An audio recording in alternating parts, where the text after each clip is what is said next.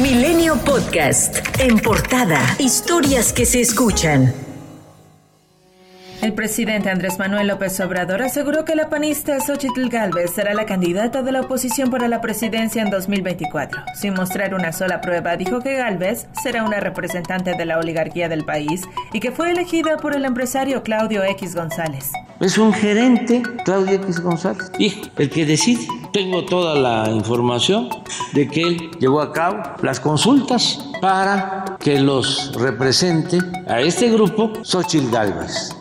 Fue un proceso de consulta arriba con los que no dan la cara, pero sí actúan y son los que aportan dinero para las campañas, para la guerra sucia. Y la senadora del PAN, Xochitl Galvez, le respondió al presidente de la República exigiéndole respeto y llamándolo machista. Dijo que nada le ha sido regalado. Aseguró que será el propio López Obrador quien le entregue la banda presidencial cuando gane las elecciones. Usted no puede imaginar que una mujer obtenga una candidatura por méritos propios porque usted, señor presidente, es un machista. Las únicas mujeres que usted respeta es las que usted impone. En mi vida nadie me ha regalado nada y de usted solo quiero una cosa, que me respete. Usted me va a entregar la banda presidencial y yo se la voy a recibir con una amplia sonrisa. En cuanto a su relación con Claudio X González, la senadora panista aseguró que solo ha coincidido con él en pocas ocasiones y que el problema del presidente de la República al señalarla es porque no quiso formar parte de su movimiento. Claudio encabezó un movimiento que se llamó la Ola Rosa o la Marea Rosa. Yo me encontré a Claudio en esa marcha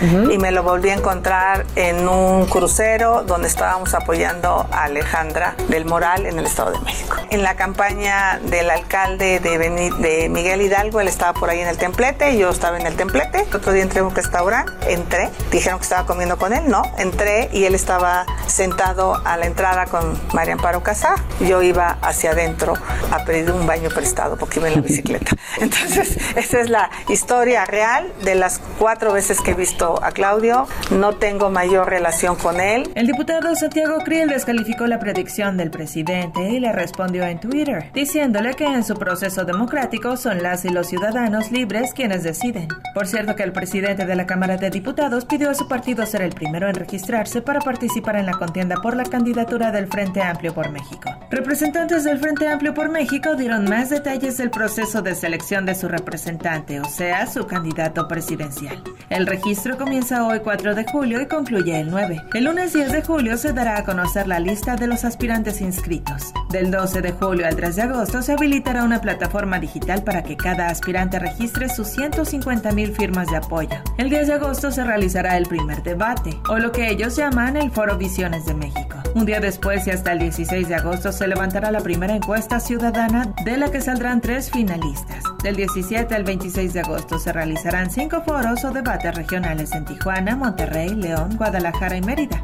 Del 27 al 30 de agosto se aplicará la segunda encuesta, cuyo resultado se dará el 3 de septiembre, mismo día de la elección primaria con el padrón integrado con los registros ciudadanos. El comité organizador será el encargado de todo el proceso y de dar a conocer los resultados y al ganador para participar en la contienda electoral. Mientras que la Comisión Especial de Morena, integrada por 21 personas que elaborarán el proyecto de Nación 2024-2030, se instaló formalmente para conformar la propuesta que encabezará el próximo candidato o candidata presidencial. El presidente de Morena, Mario Delgado, destacó que el programa tiene que adaptarse a los retos de los próximos seis años, que han cambiado con lo que se ofreció en 2018. Sin embargo, dejó claro que aunque pidieran ser escenarios distintos, el próximo presidente o presidenta tiene que seguir las pautas fundamentales del gobierno del presidente López Obrador. Mientras que Marcelo Ebrard advirtió que no permitirá que le hagan una chicanada en el proceso interno de Morena para elegir al candidato presidencial. Si me hacen una chicanada, una canallada, una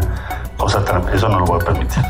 Eso si llegase a suceder. ¿Cuál sería la chicanada que tú observarías? ¿Una encuesta amañada o qué pues sería que quieran alterar el resultado de la voluntad de la gente.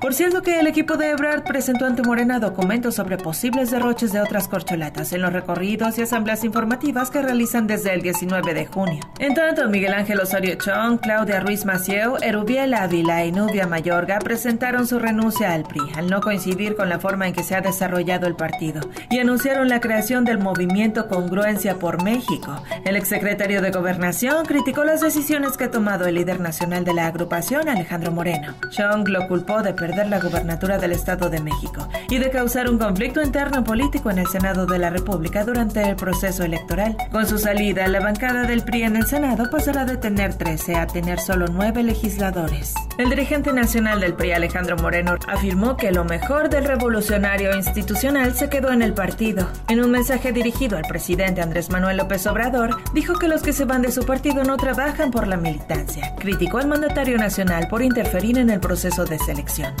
Lo mejor del PRI se quedó en el PRI y lo peor que estaba en el PRI está de su lado. No mentir, no robar y no traicionar es letra muerta en su gobierno y en su partido. Porque usted hoy tiene en algunas embajadas y en su gabinete a personas que antes llamó mentirosos, ladrones, corruptos y traidores. Pero usted militó en el PRI. Incluso tres de sus corcholatas militaron en el PRI. Deje de culpar al partido, de que no le salgan sus caprichos y sus ambiciones personales. Más tarde, el senador expriista Miguel Ángel Osorio Chong afirmó que mientras Alejandro Moreno dirija al PRI, no hay posibilidad de que la coalición Va por México gane las elecciones en 2024.